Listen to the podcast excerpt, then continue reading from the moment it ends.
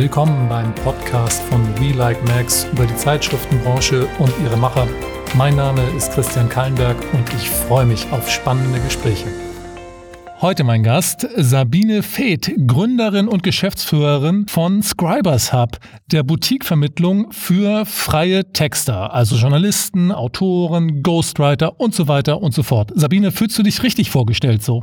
Hast du perfekt gemacht. Vielen Dank, Christian, dass ich heute dein Gast sein darf. Ich bin sehr gespannt, was du alles erzählst, Sabine, denn ich glaube, dass dein Geschäftsmodell jetzt gerade in diesen Zeiten eigentlich total durch die Decke gehen müsste. Korrigiere mich bitte auch sofort, wenn das falsch ist. Aber am besten, bevor ich jetzt hier lange erzähle, was du machst, erzähl du doch mal, was macht Scribers Hub? Also Scribers Hub ist äh, der Boutique-Vermittler. Du hast es eben schon gesagt. Boutique äh, ganz besonders, weil wir uns sehr stark um Special Interest kümmern. Das heißt also Texter, Autoren, Journalisten, Ghostwriter, Webeditoren, you name it. All diese Menschen werden draußen extrem nachgefragt, sei es von Corporates, sei es von Kommunikations-, Werbeagenturen, zunehmend auch viel von Einzelunternehmern. Auch durch die Pandemie haben ja viele auch festgestellt und gespürt, ich muss sichtbar sein und sichtbar bleiben. Und diese ähm, wunderbaren Content-Profis vermitteln wir innerhalb von 24 Stunden. Das ist einmal erstmal ein ganz großer USP, weil wir alle, die bei uns registriert sind, und das sind weit über 2000 Texte, Autoren und Journalisten at the moment, die ähm, sind im Vorwege von uns auf Arbeitsproben und Referenzen, sprich auf die Expertise verifiziert worden und werden dann in unsere Community erstmal aufgenommen. Das heißt, wenn ähm, ein äh, Kunde kommt und sagt, ich brauche jetzt unbedingt den Fachjournalisten für Wäge, Sägetechnik, was neulich der Fall war. Das ist ein Fachbereich im Maschinenbau. Dann können wir innerhalb von ähm, ja, Minuten tracken, wer dafür in Frage kommt, können dann mit diesen Personen äh, Kontakt aufnehmen und generieren dann und kuratieren dann die Perfect Matches für den Kunden. Und das ist natürlich ein mega Vorsprung im Vergleich zu anderen. Und wir müssen nicht irgendwo wild suchen, sondern wir können genau diese Leute auch weitergeben, äh, die der Kunde dann auch braucht. 2000, über 2000 ähm, Texte hast du in deinem Portfolio, habe ich das richtig verstanden? Mhm, genau. Das ist ja der Wahnsinn. Wo, wo, kommen die ganzen Leute her? Ja, mittlerweile ist es ja nicht mehr so, dass ich äh, gerade eben gegründet habe, sondern das Business ist ja, und ich erschrecke mich immer wieder, wie die Zeit rennt. Ähm, wir gehen jetzt ins fünfte Jahr und ähm, ja, wir haben einfach viele, viele Kanäle am Anfang auch genutzt, äh, sei es Facebook, alle Social-Media-Kanäle. Wir haben den Deutschen Journalistenverband informiert, viele andere Communities, äh, viel Word-to-Mouse gemacht und haben dann gesagt, Mensch, es gibt jetzt diese Plattform, Plattform, wer Lust hat, wer Aufträge sucht, wer vielleicht wirklich ähm, nicht gerade die beste Auftragslage für sich hat. Äh, wenn ihr Lust habt, ihr könnt kostenfrei dort ein Profil anlegen.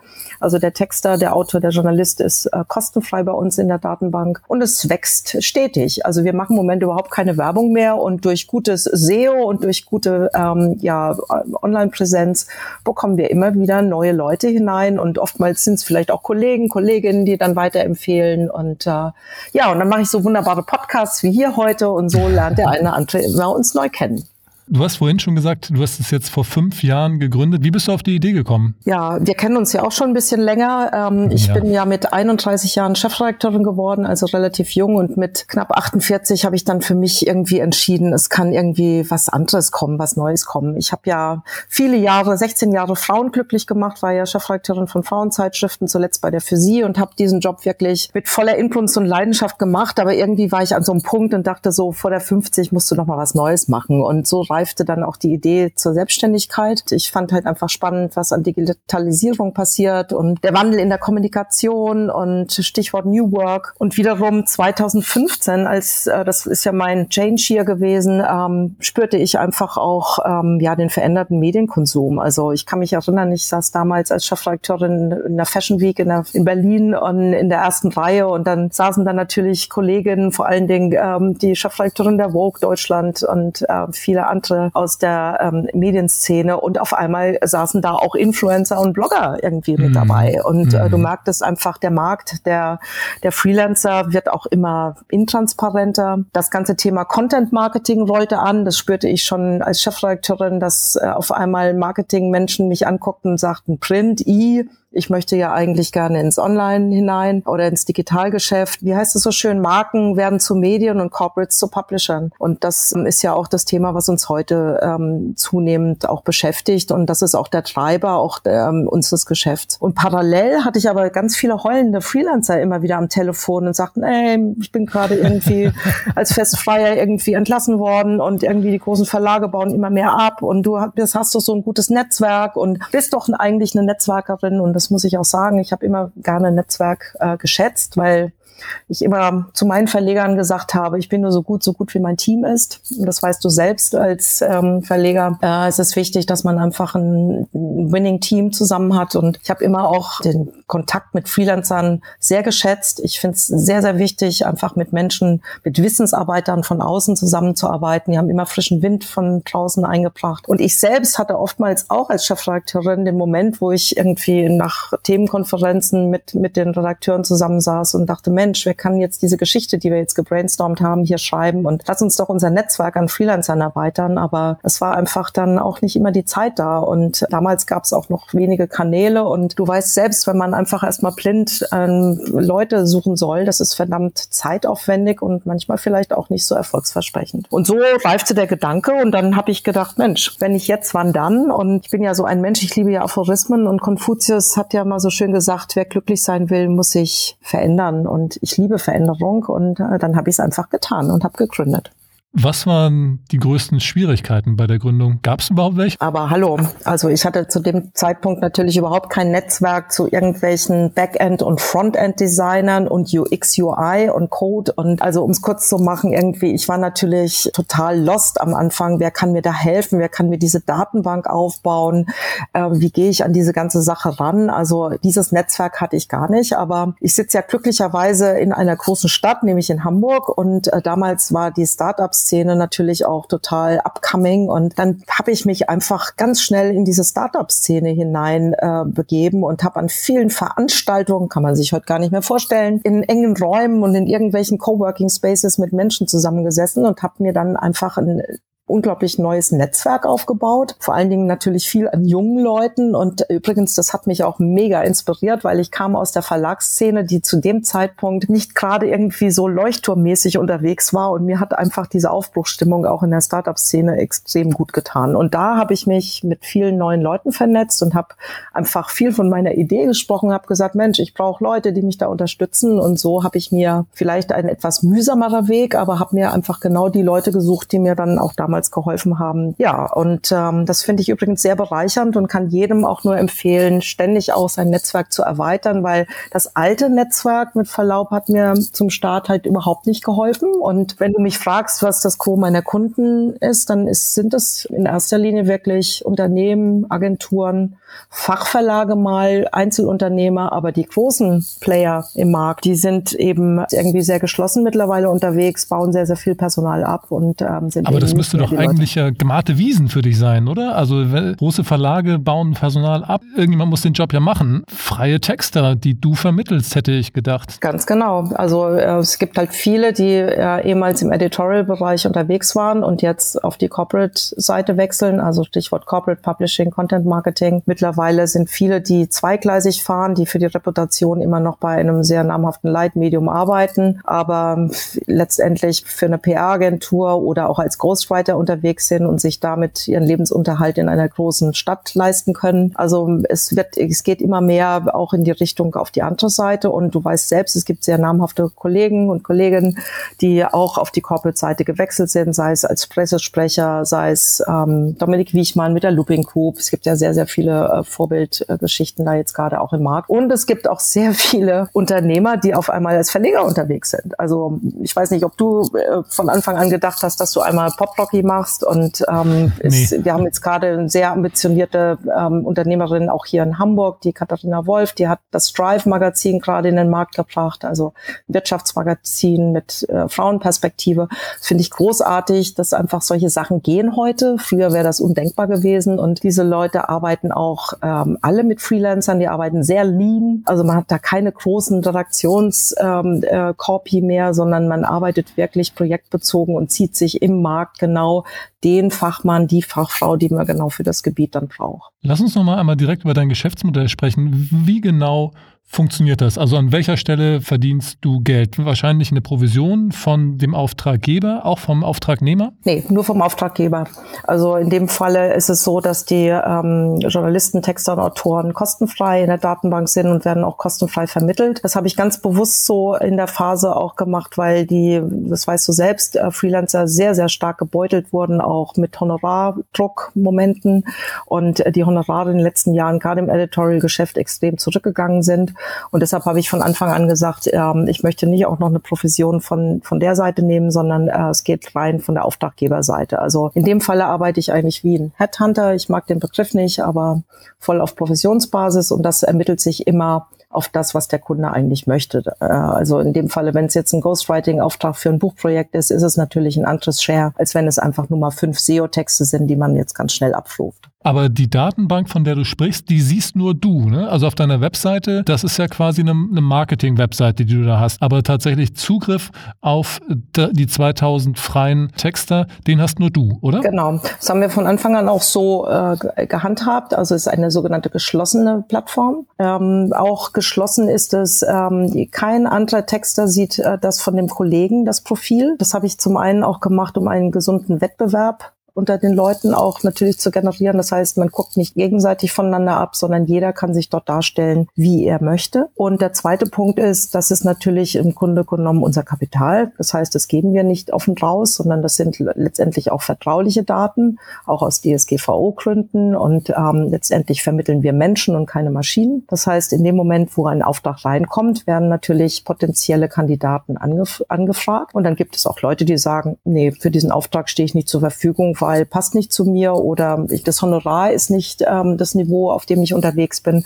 Und so erarbeiten wir einfach dann in dem Fall erstmal und gucken, wer passt dazu, wer ist bereit, diesen Auftrag anzunehmen. Dann werden Arbeitsproben und noch angefragt, weil der Kunde möchte natürlich gerne auch die Expertise bestätigt haben. Dann gibt es vielleicht noch irgendwie den Wunsch, dass jemand Search Metrics beherrscht und äh, Typo 3 kann. Und wenn einer sagt, ich kann nur WordPress, dann ist er natürlich auch nicht im Relevant Set. Also es sind sehr, sehr spezielle Deep Dive Anfragen und das machen wir dann wirklich auch sehr geschlossen. Und wir fragen da nicht irgendwie alle wild an, sondern gehen wirklich nur sehr detailliert an die Leute dran, die da auch in Frage kommen. Wir haben, wir haben auch sehr viel Beratung zur Kundenseite hin. Kannst dir vorstellen, es kommen viele Einzelunternehmer, die sagen, Mensch, helfen Sie mir mal, wir brauchen eine neue Website, brauchen jemand, der uns textet, wir brauchen so einen Werbetexter, der geile Headlines kann. Und wir brauchen einen coolen Slogan. Und wie geht das denn eigentlich? Und was muss ich mir mir denn vorstellen und was muss ich dann an Budget rechnen? Und so beraten wir auch viele Leute, die halt eben keine Kommunikationsprofis sind oder in dem Gebiet nicht unterwegs sind. Und ähm,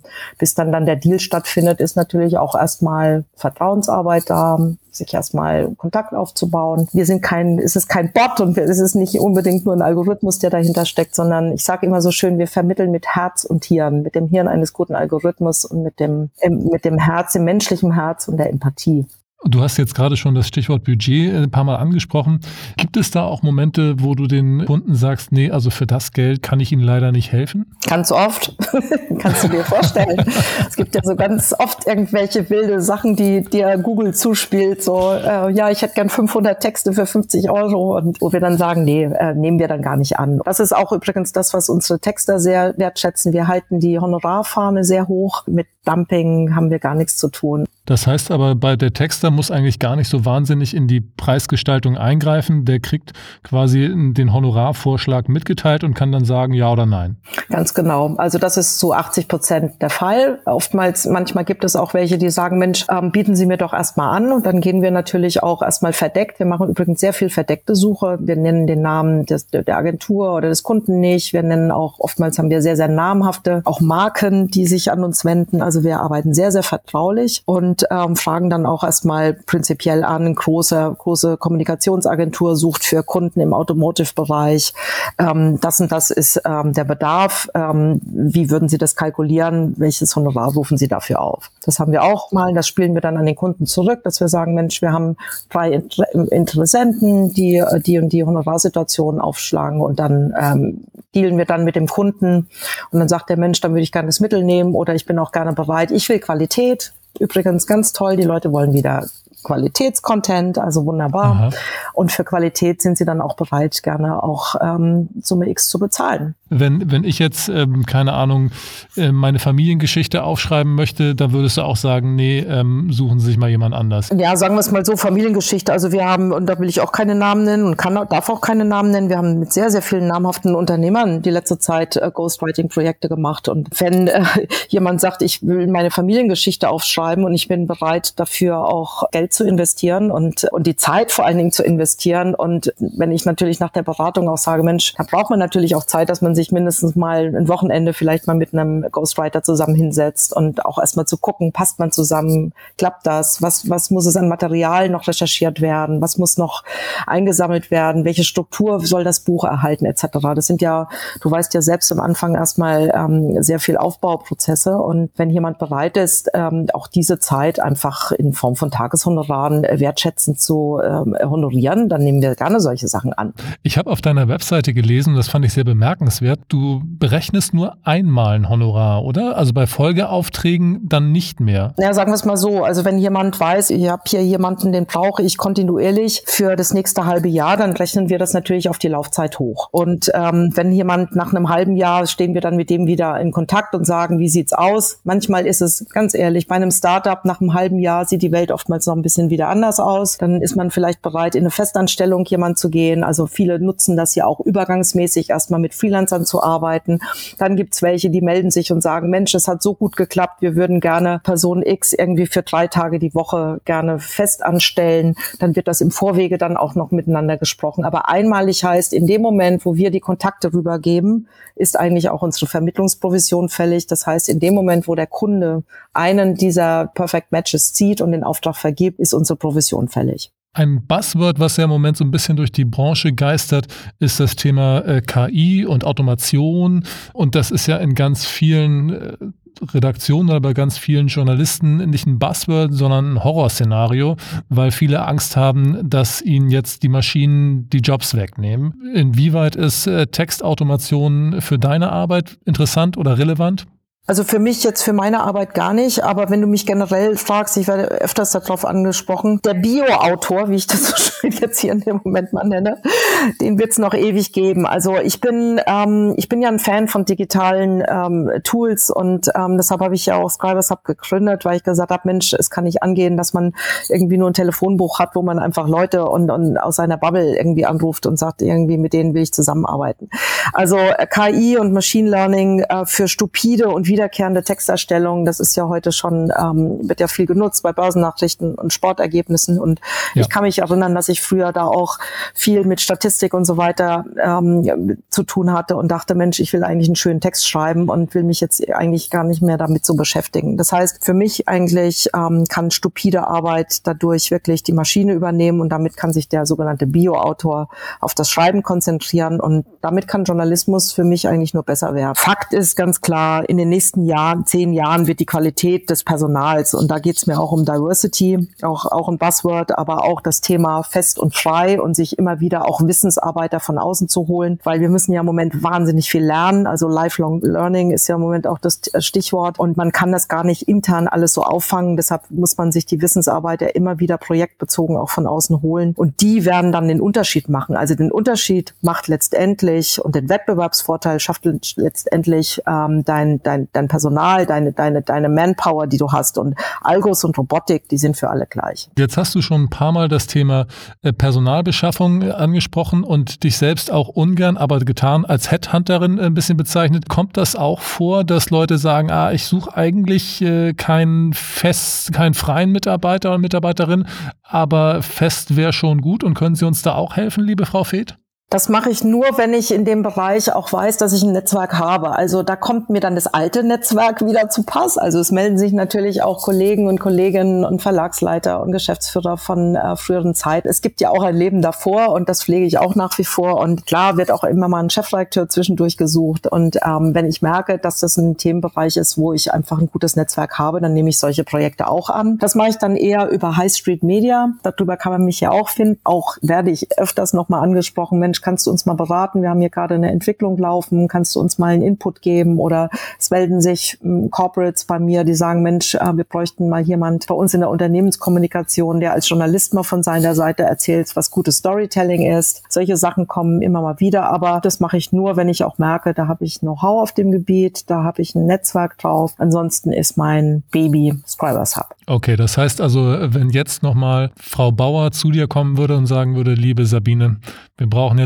echt nochmal Hilfe bei unseren Frauentiteln, kannst du die bitte alle oberbeaufsichtigen, würdest du sagen, nee, danke. Na, sagen wir es mal so, es kommt halt drauf an. Wenn ich das in zwei Tagen in der Woche wuppen kann, dann gerne. Also man, man kann ja, man kann ja sowas auch, äh, wie gesagt, heute remote und mobile und in flexibler Arbeitsstruktur gerne mitmachen. Also 40 Stunden und, und in Fulltime ganz bestimmt nicht mehr. Dafür ähm, ist das äh, Thema erledigt. Also ich liebe meine Selbstständigkeit. Ähm, mein Kernbusiness ist einfach Scribers Hub und das äh, liegt mir sehr am Herzen und das braucht auch gute Pflege und Hege. Und ähm, mir ist es auch wichtig, dass die Vermittlungen alle äh, super funktionieren. Und wir haben ja auf der Plattform auch den Button drauf, 100% Gelinggarantie, so ungefähr. Das ist mir auch sehr, sehr wichtig, weil am Ende, ganz schnöde, bin ich ja auch ein Verkuppler und ich verkuppel die passenden Menschen miteinander. Und ich äh, finde das unglaublich ähm, bereichernd, wenn sich der Kunde respektive der Texter meldet und sagt, vielen Dank, dass Sie uns zusammengebracht haben. 700 Kilometer trennen uns voneinander und wir hätten uns nie gefunden. Welchen Einfluss hat denn eigentlich, apropos 700 Kilometer auseinander,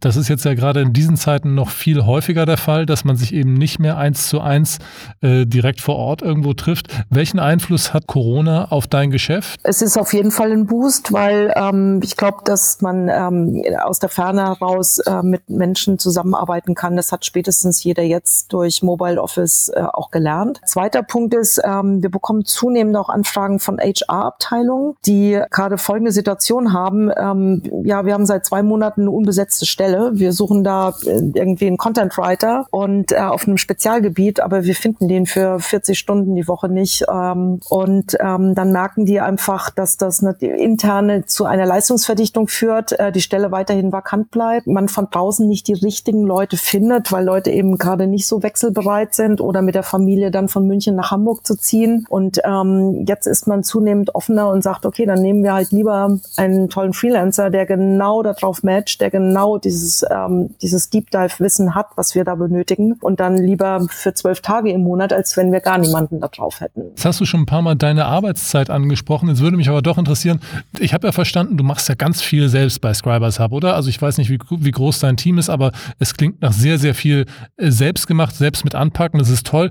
Kann man das äh, quantifizieren, wie viel du da drauf arbeitest? Oder ist das irgendwas, wo du sagst, nee, das ist eher so die Qualität und nicht die Quantität? Wenn ein Kunde sich abends um 18 Uhr noch meldet, dann bekommt er selbstverständlich äh, spätestens eine halbe Stunde später auch noch mal eine Mail und eine Antwort oder irgendwie ein Angebot von uns. Also wir haben ganz normale Zeiten, aber wir haben auch ganz oft Leute, die sich Freitagnachmittag melden und brauchen ganz dringend jemanden für Montagmorgen, weil denen jemand weggeplatzt ist oder weil die irgendwie Urlaubskrankheitsvertretung irgendwelche Leute brauchen oder irgendeinen Pitch gewinnen müssen und brauchen dann irgendwelche Leute Leute noch hinten dran, die dann natürlich dafür auch zur Verfügung stehen. Das machen wir sehr, sehr gerne und wir haben, ähm, arbeiten auch öfters mal auf einen Samstag. Aber mein bester Mitarbeiter ist mein Algorithmus. Und dementsprechend geht das natürlich auch sehr, sehr schnell. Das heißt also innerhalb von, wenn du mich jetzt fragst, äh, wie schnell kriegen wir ein Perfect Match hin, dann haben wir neulich gerade in sieben Minuten den ersten Perfect Match gehabt. Aber dafür, wenn Montagmorgen irgendwie noch halb Deutschland schläft und noch keine Aufträge reinkommen,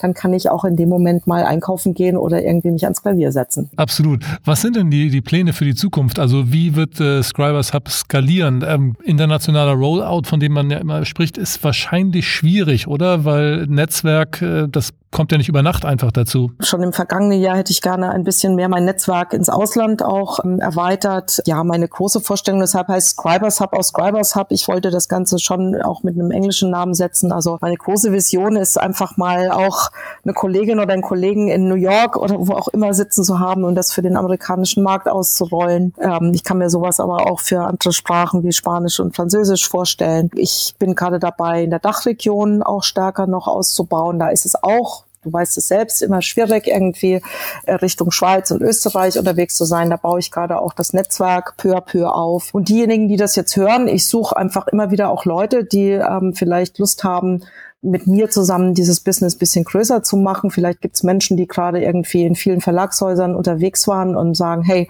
könnt mir vorstellen, irgendwie bei Scribers Hub mit anzupacken. Also ich habe das ja alleine gegründet als GmbH Du weißt, alleine ist auf der Welt nicht schön. Es ist immer toll, irgendwie, wenn man sich äh, mit unterschiedlichen Menschen bereichern kann. Und das, was ich nicht kann, können andere mit einbringen. Aber lass uns doch bitte ganz kurz dabei bleiben. Ähm, also es sind ja tatsächlich ein paar Verlagsmenschen, die hier zuhören. Wenn du jetzt sagst, könntest du dir das durchaus vorstellen, da mit helfenden Händen noch weiter zusammenzuarbeiten, was genau müssen die helfen, helfenden Hände denn aktuell können? Na, sagen wir es mal so. Also ich, ähm, ich finde es immer wieder äh, spannend, äh, Leute, die einfach ein sehr, sehr gute, gutes Netzwerk haben in, in die Kommunikation, in PR, in, in, in viele Bereiche hinein, die ähm, vielleicht auch über die deutschen Grenzen hinweg ähm, ein sehr, sehr gutes Netzwerk haben. Übrigens auch noch, wir vermitteln auch English Native Speaker in deutschsprachigen Ländern. Das ist zunehmend auch ein größerer Bass, dass die Leute sagen, okay, wir möchten gleich einen Native Speaker haben und möchten nicht nochmal eine Übersetzung hier drauf aufsetzen. Das heißt also auch internationales und globales Netzwerk. Das wäre mir eigentlich am wichtigsten, weil ich da ähm, als deutschsprachige Journalistin einfach nicht so gut vernetzt bin.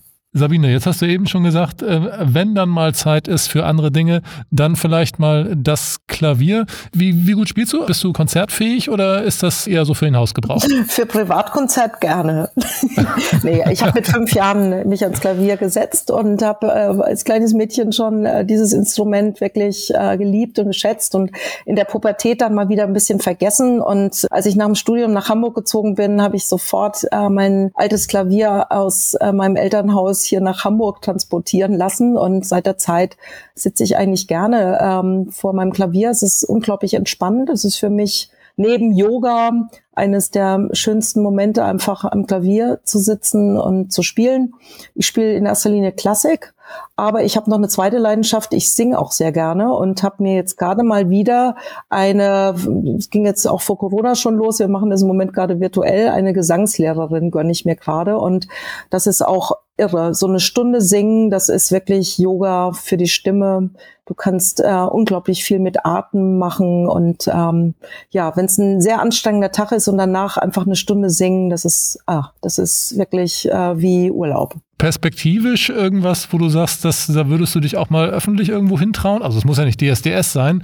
Ich spiele gerne für meine Freunde, die, die mich kennen und bei mir öfters mal einen ausgehen, die wissen, dass ich gerne eine Runde auch mal im Klavier spiele und ich singe auch gerne irgendwie und ähm, nee, das mache ich gerne lieber im privaten Kontext. Vielen Dank. Also Konzertpianistin werde ich dann im nächsten Leben.